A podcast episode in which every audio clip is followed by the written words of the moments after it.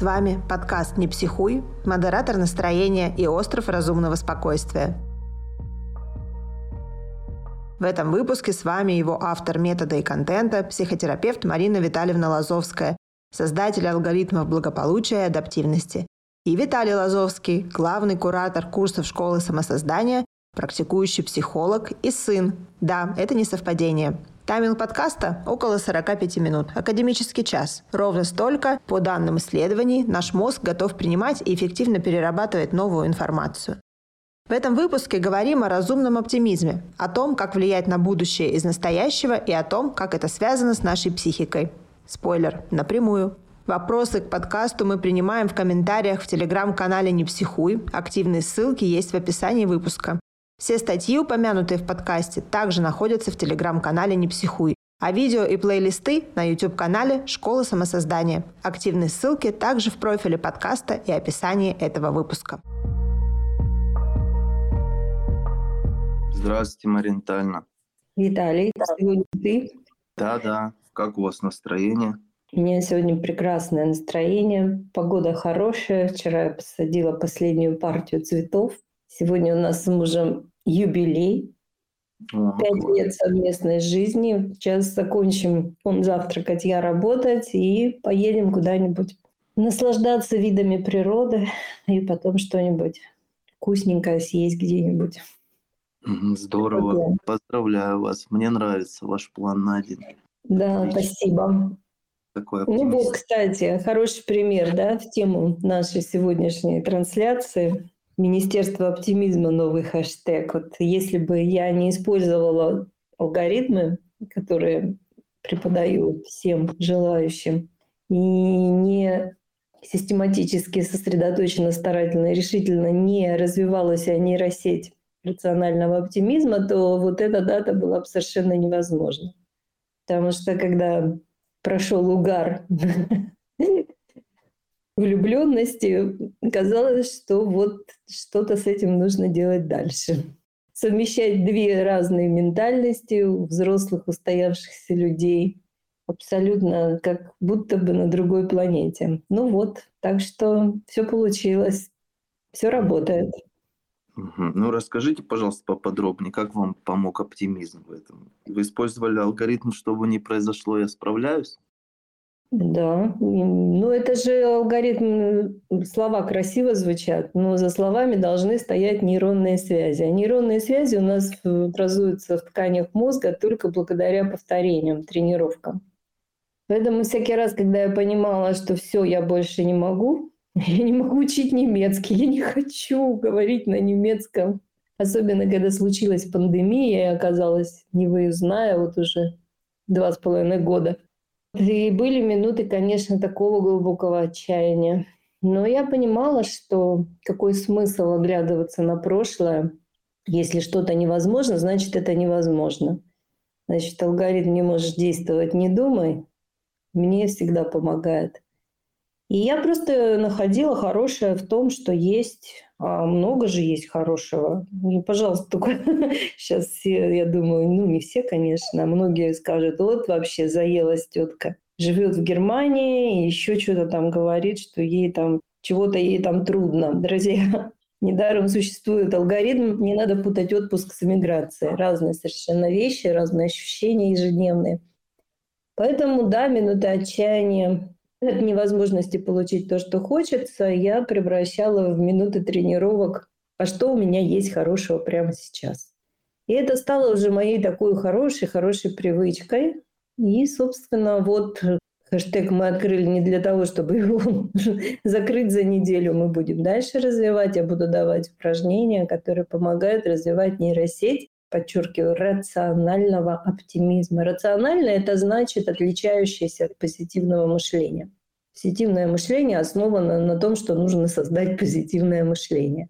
А рациональный оптимизм построен на том, что нужно создать нейросеть умения, навыка видеть в любой опасности возможность. Опасность маленькая или опасность большая, разницы нет. Алгоритмы, как мы знаем, работают на любых масштабах. Поэтому если мы создаем такие нейросети, это становится нашей натурой. У нас меняется ткани мозга, мы меняемся сами. Так что все работает. Марина Витальевна, а как не перепутать, что я формирую нейросети рационального оптимизма с позитивным мышлением, чтобы не впасть в какую-то очередную иллюзию? Да очень просто. Мы же знаем, чем отличаются иллюзии от э, реальности. Они отличаются одним простым словом – действие. Да, вот чем иллюзии, фантазии отличаются от мечты. Если хочешь, чтобы мечта исполнилась, нужно что-то сделать, что-то вот реальное действие какое-то произвести. Потому что когда мы что-то делаем, мы меняемся на молекулярном уровне. Это доказанный факт.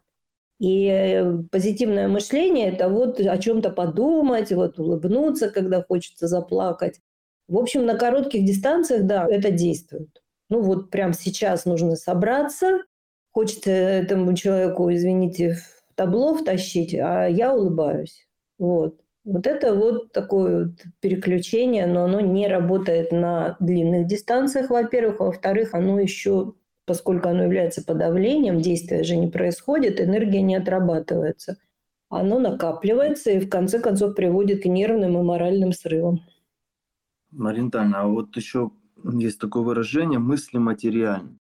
Почему это в большей степени касается каких-то повторяющихся паттернов поведения, приводящих к ошибкам, нежели, допустим, вот я лежал и думал, ну вот визуализировал бы себе, там, не знаю, плюс 10 сантиметров к росту, там, Феррари и все такое прочее. Есть понимание, вот сегодня в статье я уже эту фразу использовала, как физики говорят, все вероятно, но не все возможно. Поэтому вот в данной Вселенной, в данной планете Земля, в данном варианте отрезка времени невозможно увеличить себе рост на 10 сантиметров. Да? Ну, можно записаться в клинику Елизарова, и через полтора месяца получить более длинные ноги. Тем не менее, вот почему не работает фильм «Секрет»? Миллиард людей посмотрел фильм «Секрет», где этот миллиард людей, у которых исполняются все желания. Не работает. Почему не работает? Потому что, опять же, если я применяю действия, то у меня появляется какой-то результат. Ну, вот самый простой пример. Если я сижу, я сижу. Но если я встану, и произведу действие, у меня появятся другие возможности. То есть я уже смогу пойти, у меня появится другой угол обзора, все, что меня окружает. То есть появляется некоторая другая компоновка возможностей. Поэтому, когда мы совершаем действие, реальное действие, физическое действие, то мы меняемся, и меняется спектр, ассортимент наших возможностей. Почему в контексте деструктивного самореализующего пророчества особо не нужно никаких действий? Потому что воспроизводятся уже какие-то э, определенные типы действий, опять-таки, которые привычны, как будто все да. работает само. Да, совершенно верно. Потому что вот психика наша, если мы ее сами не заполняем, она блуждает. Психика не ведро, пустовать не может. Она не может пустовать. Люди годами сидят на подушке для медитации, чтобы создать короткие зазоры недумания, пустой психики. Это тоже благодаря тренировкам может произойти. Но тем не менее, у обычного человека, который не медитирует по несколько часов в день, психика никогда не бывает пустой. Мы все время о чем-то думаем. Но если мы сами не даем психике задачу о чем думать, вот рациональную задачу какую-то ставим, например, думаю об этом, то она начинает себя заполнять сама. Чем она заполняет? У нее всегда только одна задача – сохранить жизнь, защитить нас. Поэтому она начинает блуждать там, где ее что-то напрягает и тревожит. Она туда прям сразу направляется, потому что это автоматическая защитная программа. И она начинает там вот эти вот свои рассматривать, что там в прошлом плохо было. И, соответственно, раз наша психическая сфера теряет контакт с реальностью, то представьте это вот как границы без таможни. Контрабанда из прошлого переходит без всякого препятствия и становится нашим будущим. Потому что мы не умеем, теряем контакт с настоящим, с реальностью я как раз нейронные связи Министерства оптимизма, я как раз предлагаю создавать для того, чтобы переформатировать, переориентировать психику с вот этого вот реваншизма, когда все о прошлом, все о прошлом, и нужно восстановить там какой-то баланс в прошлом, нужно кого-то победить, нужно опять вспомнить, что кого-то побеждал. это все, ну даже, извините за выражение, прошлый век. Сейчас психику нужно переориентировать на будущее. Это еще сто лет назад сказал Юнг. Помните, мы все этот алгоритм знаем, да? Главное не то, что произошло, что ты сам сделал с тем, что произошло. Или более такая глубокая версия. Главное не то, что сделали с тобой, а что ты сам сделал с тем, что сделали с тобой. То есть от твоей реальной деятельности ежедневной зависит твое будущее. И вот если нам удастся сейчас, благодаря строительству нейронных связей, статьи в статью я буду писать, как это делать. Мы будем строить нейронные связи, которые будут переформатировать нашу психику, которая заточена на контакт с прошлым. Мы будем ее переформатировать в деятельность реальную в настоящем, которая будет направлена уже в будущее. Ну, кто хочет повторения прошлого, особенно те, кто сейчас э, сильно пострадал? Нет. Но привычка все время думать о прошлом – это просто привычка. И вот мы сейчас эту привычку будем снижать и вместо нее строить альтернативную привычку быть деятельным в настоящем и тем самым формировать свое новое будущее. Вот такой у меня план на Министерство оптимизма. Шикарный план, Ориентально поддерживаю его полностью. Вообще, благодаря вашим статьям и трансляциям, которые вы проводите, я думаю, что у всех желающих появляется больше возможностей не оставлять свою психику в пустоте и наполнять ее полезными знаниями, которые могут действительно каждый день, ну вот мне, по крайней мере, они каждый день помогают поддерживать адекватность и уходить от каких-то деструктивных самореализующихся пророчеств. И это для меня очень ценно. Я вот здесь вижу много людей, которые приходят часто, и хочу вас всех похвалить, вы молодцы вы на пути к тому, чтобы сделать свою жизнь лучше и повысить свой уровень адаптивности в эти непростые времена. Совершенно верно. И в словах самореализующееся пророчество нужно именно акцентировать внимание на самореализующееся. То есть если мы не составляем никакой альтернативы, ну вот психика начинает сама реализовывать то, что она знает, умеет, а это всегда неадекватно и неэффективно. Почему я в статье написала, обратите внимание на эту фразу, доказательство. Угу. Марина Тальна, вот у меня возник вопрос такой. Вы сказали действия, которые мы можем сейчас э, совершать, помогут нам в будущем. Но все происходит ведь в настоящем моменте. И получается вот это то, что фраза Зигмунда Фрейда «мы строим свою жизнь, ориентируясь на будущее». Можете ее, пожалуйста, как-то раскрыть более понятным образом? Мне не совсем это понятно. Могу попробовать, потому что я, к сожалению, не вспомнила целиком фразу. Ну вот, видите, там кавычки нет. То есть это я пересказала слова Зигмунда Фрейда. Ну, в общем, там что-то было про детерминизм. Детерминизм – это такое философско-физическое понятие, которое обозначает предопределенность.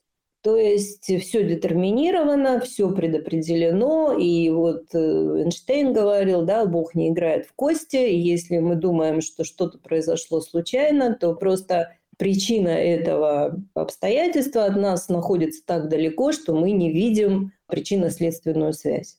Фрейд еще до того, представляете, сто лет назад еще не было никаких электронных микроскопов. Это сейчас можно заглянуть в мозг, работающий мозг живого человека и сделать вот эти вот потрясающие выводы, что с нами происходит, когда мы думаем и когда мы действуем.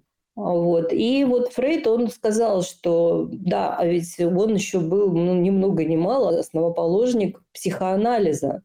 То есть, что такое психоанализ вкратце, очень вкратце у Фрейда, прошу прощения. Это в своем прошлом искать причины э, неэффективного и неадекватного поведения в настоящем. То есть он сам, основоположник, разрабатывал метод общения с прошлым, но при этом говорил, что еще даже еще раз подчеркиваю, без всяких электронных микроскопов, то есть эмпирическая догадка, он ее вывел на основе большого опыта вот работы с прошлым людей. И он сказал, что каждый человек, его отношение к жизни детерминировано будущим. То есть еще до открытия гена оптимизма он говорил, что мы живем благодаря тому, что мы верим, что у нас в будущем будет что-то лучше, чем есть сейчас. И, собственно, из классического психоанализа, да, вот я, например, взяла только то, что да, прошлое есть, его никто нам не изменит. Мы не можем отрицать, что травмы психологические мы получили. Но если все время, ну представьте, все время оглядываться назад и идти вперед. И вот Юнг, ученик Фрейда, он сказал, вот главное не то, что с тобой произошло, а что ты сам сделал с тем, что с тобой произошло. То есть вот эта детерминированность, предопределенность, мы ее создаем сами. Да, у меня есть прошлое, вот у меня есть травма, вот она меня заставляет вести себя неадекватно в определенных конкретных ситуациях. Да, я это понимаю, вот, я это поняла, все. А что дальше? А вот дальше, что я с этим буду делать сама? И вот это вот как раз тот самый интересный момент, на котором, собственно, и построен наш метод школы самосоздания, что мы сами создаем себя на основе того фундамента, который мы получили, который мы не можем изменить, потому что в среднем 50 тысяч часов психоанализа нужно, ну это где-то 5 лет еженедельных встреч с психоаналитиком, чтобы как-то что-то ну, я даже не буду этого говорить, ребят, потому что это уже наша классика, это история. И сейчас прогрессивно мыслящие психоаналитики, психотерапевты уже так не работают. Представьте, что вы все время оглядываетесь назад, но при этом вам нужно идти вперед. И когда вы поворачиваетесь и смотрите, что вас остановило вот здесь, куда вы идете, вы растеряны, вы не можете понять, что вам с этим делать, потому что вы все время оглядывались назад. Если бы там сзади было что-то полезное и эффективное, оно уже в нас есть. Ведь в нас очень много хороших, сильных сторон, черт личности. Но ведь там же много и того, что нас пугает и не дает верить в себя. Поэтому мы сконцентрированы на настоящем и меняем свою жизнь в зависимости от того, как мы понимаем себя. Спасибо, Марина Витальевна. Вы сказали 50 тысяч часов как много денег вы сэкономили нашим ученикам своим методом. Ну, если бы речь была только о деньгах, да, и это существенная экономия по сравнению с тем, сколько наши студенты платят за обучение. Но дело даже не в этом. Ведь это время, сколько времени, а это же время жизни. И мне, например, просто жалко, что то, что можно сделать по-другому, эффективно, ну понятно, что это требует усилий, тратить э, время на то, чтобы что-то там раскопать, а что с этим делать дальше, это еще следующие пять лет. Ну, ну да. тем не менее, кушетка психоаналитика еще в природе существует, и те, кто настроен на пассивное отношение к жизни, вот как раз вот такие выученные пессимисты, они очень любят этот метод и ищут своих психоаналитиков. Ну, как вы говорили, что если человек верит, что ему обгорелая спичка помогает, она ему таки помогает. Ну, это сто процентов. Марина Тайна, а что в прошлом можно взять? Ну, опыт, да. Что можно в прошлом взять? Да очень многое можно взять. В прошлом можно взять, э, как мы уже сказали, опыт, как я справлялся, справлялась там с разными ситуациями прошлом можно взять силу, потому что все-таки я выжила, да, несмотря ни на что, значит, я справилась. И вот эту силу, это тоже входит в нейросети оптимизма, я верю в свою силу, и эта сила ведет меня дальше. То есть я продолжаю развивать веру в себя, что бы ни произошло, я с этим справляюсь. Ну и плюс в прошлом много приятных воспоминаний. Но, опять же, если психика наша работает на автопилоте, то она из всего многообразия хороших воспоминаний выбирает плохие.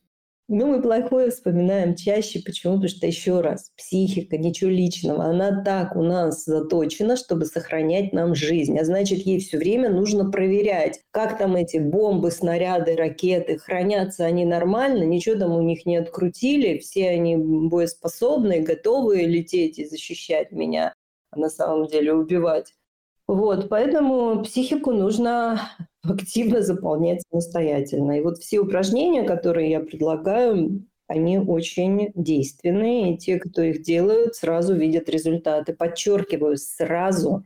Почему? Потому что деятельность меняет нас сразу на молекулярном уровне. Да, подтверждаю моментально. Вот довольно-таки часто практикую. Мне очень помогает оно возвращаться в реальность, прерывать какие-то трансы, которые мне ничего не дают, кроме какого-то самоистязания. Не знаю, это тоже, да, психика просто, видимо, как наркоман подсажена, да, на этот Да, ты абсолютно верно дал определение. Это зависимость привычка думать о плохом, это, ну, поскольку это часто повторяется, то, что часто повторяется, вызывает зависимое поведение. Уже нейросети загружаются сами, и мы им вообще не нужны имеется в виду осознанное думание, оно все делается само, автоматически. Поэтому, да, это вызывает такие серьезные, даже иногда доводящие до обсессивно-компульсивных расстройств зависимости, когда человек, как ему кажется, не может оторваться вот от этих деструктивных мыслей. На самом деле может, просто нужно учиться, учиться и учиться этому повторять и повторять, повторять паттерны, которые разрывают нейросеть, зависимая вот этой петли обратной связи. Но у нас есть алгоритм прервать, перенаправить, закрепить. Вот он прекрасно работает. Ведь все просто. Вот смотрите, мы погруженные в свои мрачные мысли, где мы блуждаем в этот момент? Там, где мы ничего не можем контролировать. А у нас еще, вообще-то говоря, есть возможности там, где мы можем что-то контролировать. Вот наш бестселлер, да, чек-лист антистресс, ведь это вот как раз место, где я могу все контролировать. А значит, если я буду прерывать трансы, вот эти вот полеты туда, где я ничего не могу контролировать, ну, например, когда закончится война, когда закончится это, когда закончится то, я не могу это контролировать. Но это меня истощает, потому что это меня пугает. А на обработку страха и последующего шлейфа тревоги уходит огромное количество энергии, сил. Поэтому я возвращаю себя все время, ухожу и возвращаю, ухожу и возвращаю. И вот эти вот перенаправления, они создают нейросети, которые потом быстрее, быстрее, еще быстрее включаются. Они автоматом не будут никогда включаться. Это не тот уровень. Может быть, поколение еще через 20 уже, ну вот биологи говорят, ну где-то поколение 20 должно пройти, чтобы нейросеть осознанного внимания вырубалась сама. Ну, зато мы можем уже начать это делать, переводить себя с автопилота на ручное управление. Поддерживаем ориентально. Чем дольше откладывается контакт с реальностью, тем сильнее ухудшаются наши адаптационные показатели, как вы написали Точно, в вашей статье.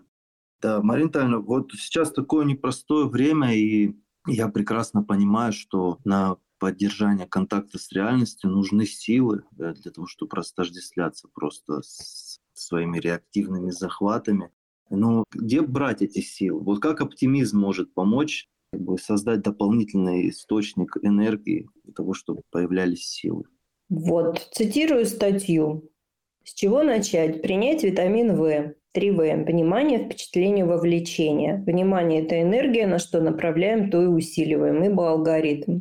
Друзья, чем быстрее вы поверите, что внимание – это энергия, тем быстрее у вас изменится жизнь. Вот прям не побоюсь даже этого слова.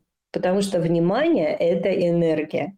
Это энергия соединения меня, какого-то из моих сенсоров, с каким-то внешним стимулом, ну или внутренним стимулом, хотя это ну, практически одно и то же. И если я сейчас вот смотрю, кстати, я все время привожу этот пример уже 6 лет, он такой хороший, что я не буду ничего придумывать, приведу его опять. Выходите утром из подъезда, справа переполненный мусорный контейнер с миазмами, слева цветущий куст.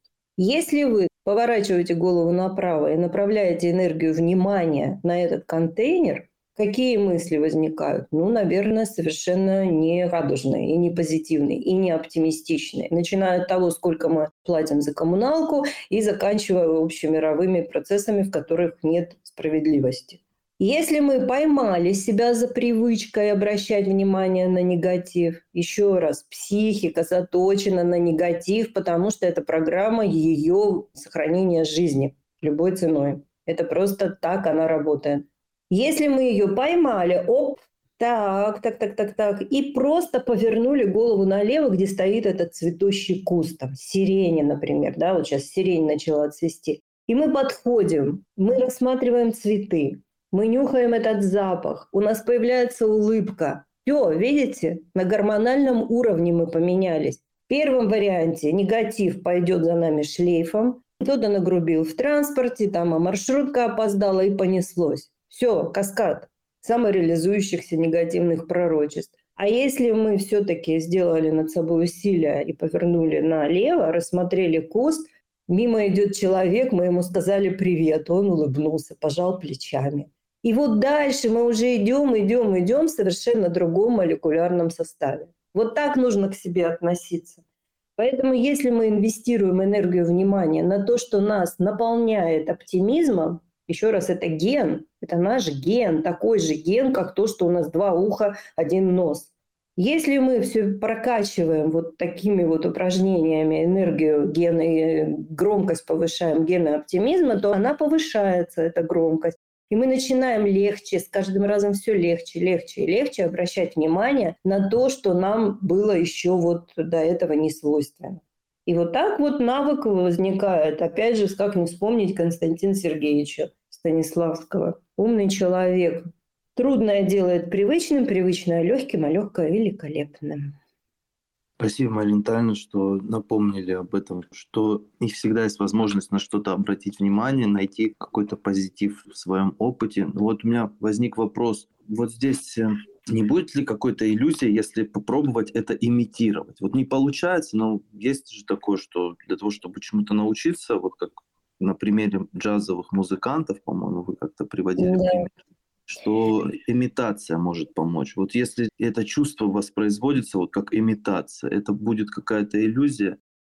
Совершенно правильно ты справедливо вспомнил мем джазовых маэстро, когда новички приходят и говорят, научите нас джазу. Ну как можно научить джазу, если это импровизация?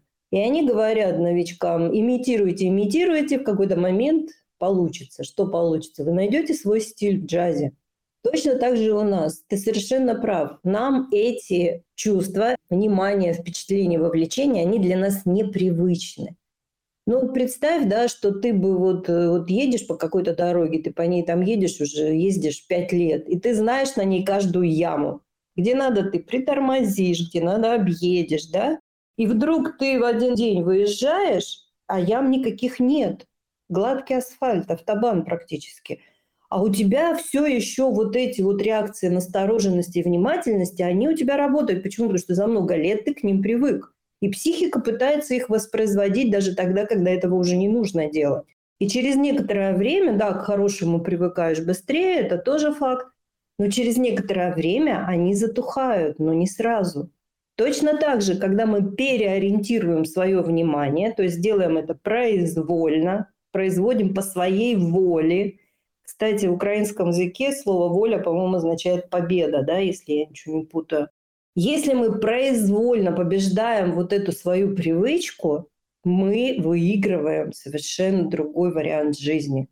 Мы начинаем переориентировать себя на то много хорошего, что вокруг нас есть. Даже тогда, когда мы находимся в тех условиях, которые нам непривычны или не нравятся.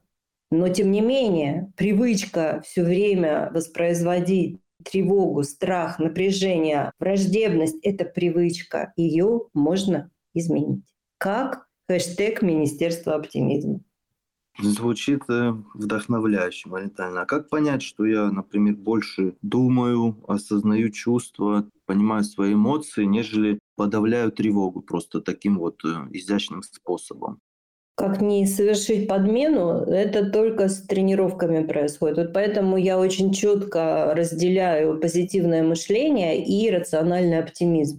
Это разные вещи. Так же, как разные спортсмены бегут спринт, ну, то есть короткие дистанции и длинные дистанции. Кто-то себя тренирует на короткие, кто-то на длинные.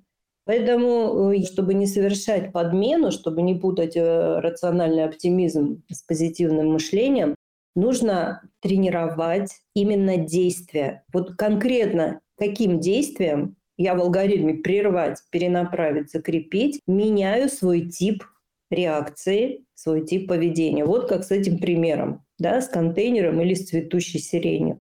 Я меняю тип, я совершаю действие, я меняю тип поведения, и это меняет меня на молекулярном уровне. Только действие меняет нас и создает новые нейронные связи.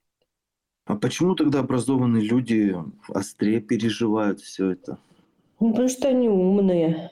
Они не находятся вот в этой вате, в этой изоляции постоянно возобновляемых массовых иллюзий и острее, болезненнее воспринимают слом социальной парадигмы. Это, кстати, тоже эволюционный признак лучших адаптационных способностей. Это еще описали Виктор Франкл и Бруно Бетельгейм. Оба были жертвами Холокоста, сидели в концлагерях, и они вот как раз сделали вот эти наблюдения, что умный человек, он быстрее понимает и быстрее ужасается от того, что произошло, но он же быстрее собирается и начинает э, делать все, чтобы иметь максимально плотный контакт с реальностью. Не с прошлым, которое потеряно и безвозвратно иногда потеряно. Это прошлое всегда безвозвратно потеряно. А именно с настоящим. И вот они наблюдали за своими, как сказать, сокамерниками, концлагере. И делали выводы, что люди, которые все время оглядываются в прошлое, у них намного ниже адаптационные способности, чем те, которые находят смысл в этой ужасающей ситуации, восстанавливают э, рутину, то есть создают вот эту вот предсказуемость хоть какую-то, и возвращают себе через э, помощь другим чувство собственного достоинства. Ну вот я в статьях э, с этим хэштегом буду еще об этом писать и буду давать упражнения, как это делать. Вот я прочитал, что оптимизм – это чувство желания жить. Получается, для людей, которые оглядываются назад, э, острее переживают все изменения, получается, что у них громкость этого гена оптимизма, она понижена, да, у нас у всех есть ген, но смотрите, как это с генами всегда трудно объяснять. Ну, давайте, вот у нас есть ген, да, что у нас два уха, но почему-то один нос. Ну, вот так исторически сложилось, да.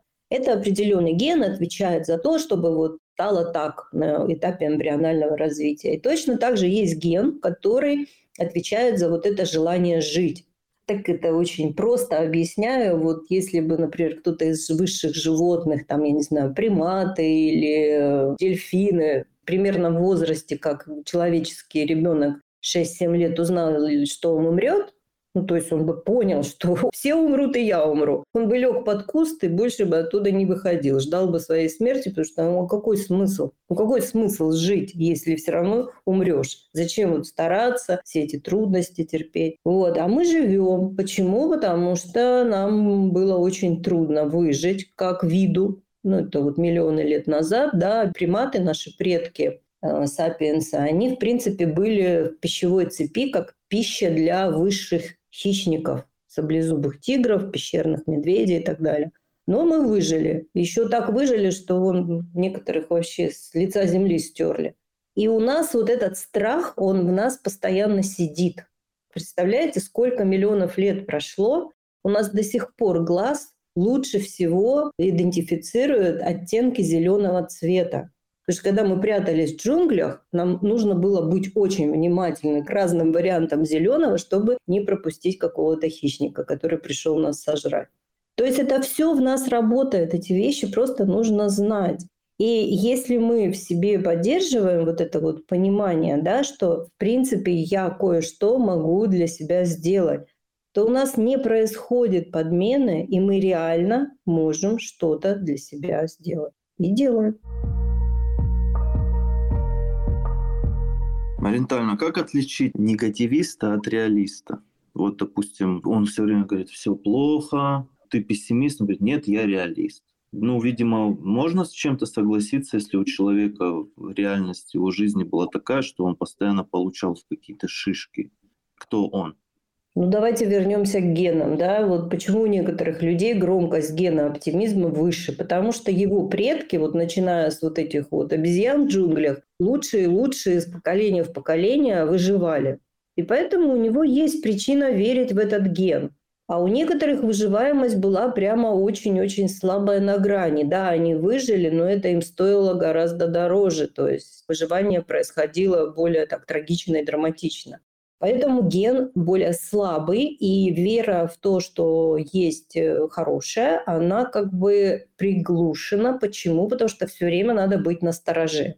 Ну вот если заглянуть даже в нашу историю, вот я могу четко сказать, если бы я искусным образом, подчеркиваю, искусным образом, зная алгоритмы, не выращивала в себе ген оптимизма, то с нашей родовой историей я должна была бы быть вот такой махровой пессимисткой. Но я это делаю искусно, зная, да, что мои гены на стороже, они меня защищают, я это вижу, я это понимаю, принимаю и тем не менее делаю что-то, что перенаправляет мое внимание и повышает мое желание жить. Я сегодня да, начала с этого, что наше пятилетие с мужем было бы невозможно, если бы я искусно не развивала в себе состояние рационального оптимизма. Поэтому, когда говорят, да, что пессимист – это просто хорошо информированный оптимист. Да, в мире постоянно полно всего плохого. Мир – это вообще такое странное место, но тем не менее, даже в самых каких-то ужасающих, опасных, сложных условиях некоторые люди умудряются выживать, а некоторые сдаются. И вот наша с вами задача сделать так, чтобы мы не сдались, чтобы мы видели в этом мире, в котором есть и плохое, и хорошее, старались видеть все-таки хорошее и могли на это хорошее ориентировать себя. На помощь себе, на помощь другим, на возможность видеть свое будущее и строить его, а не все время цепляться и оглядываться на прошлое. Это все реально сделать. И нужно просто это делать. Марина Витальевна, вот вы сейчас говорили, и в контексте оптимизма, как чувство желания жить, мне почему-то вспомнился фильм «Жизнь прекрасна». Да, точно вспомнила да. про тот концлагерь, про отца, сына и так далее, да? Да, где он Очень. своему сыну сказал, что это все игра и так далее. И да, да. Спас его в жизни, его психику вообще, в принципе.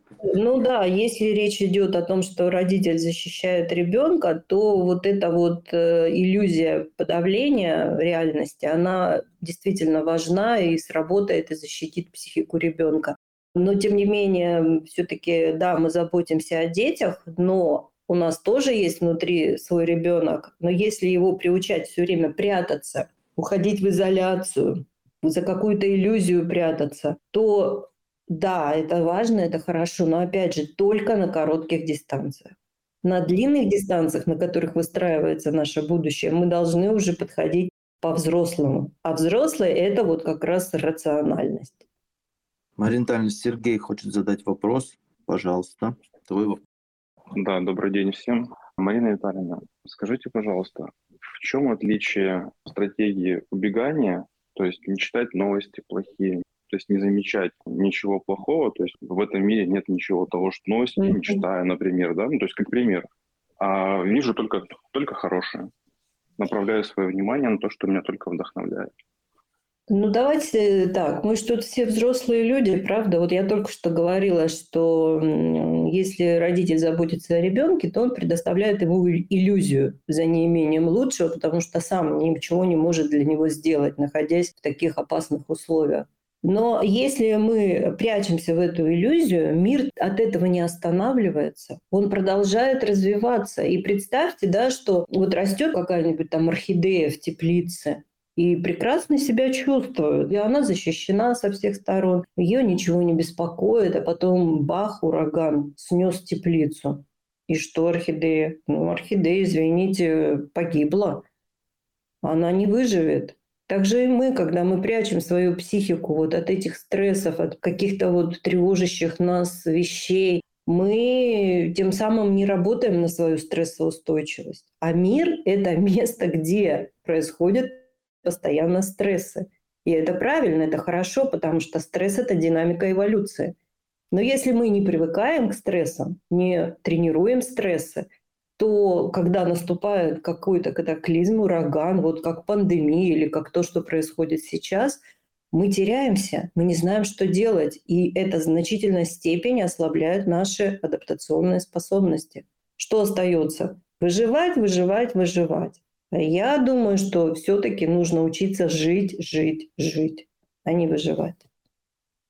Марина Витальевна, благодарю вас за ответ. Да, пожалуйста.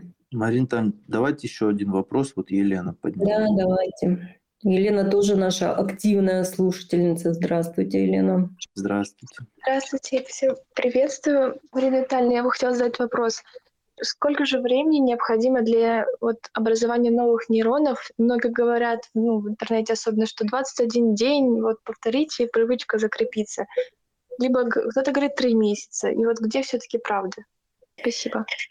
Правда находится посередине, как обычно. Но э, вот эти цифры 21 день и так далее, да, вот чтобы схватился первоначальный навык, э, это где-то происходит в течение трех недель. Но вот чтобы навык э, прямо вот на него можно было положиться, где-то на это еще в два раза больше нужно, 6 недель.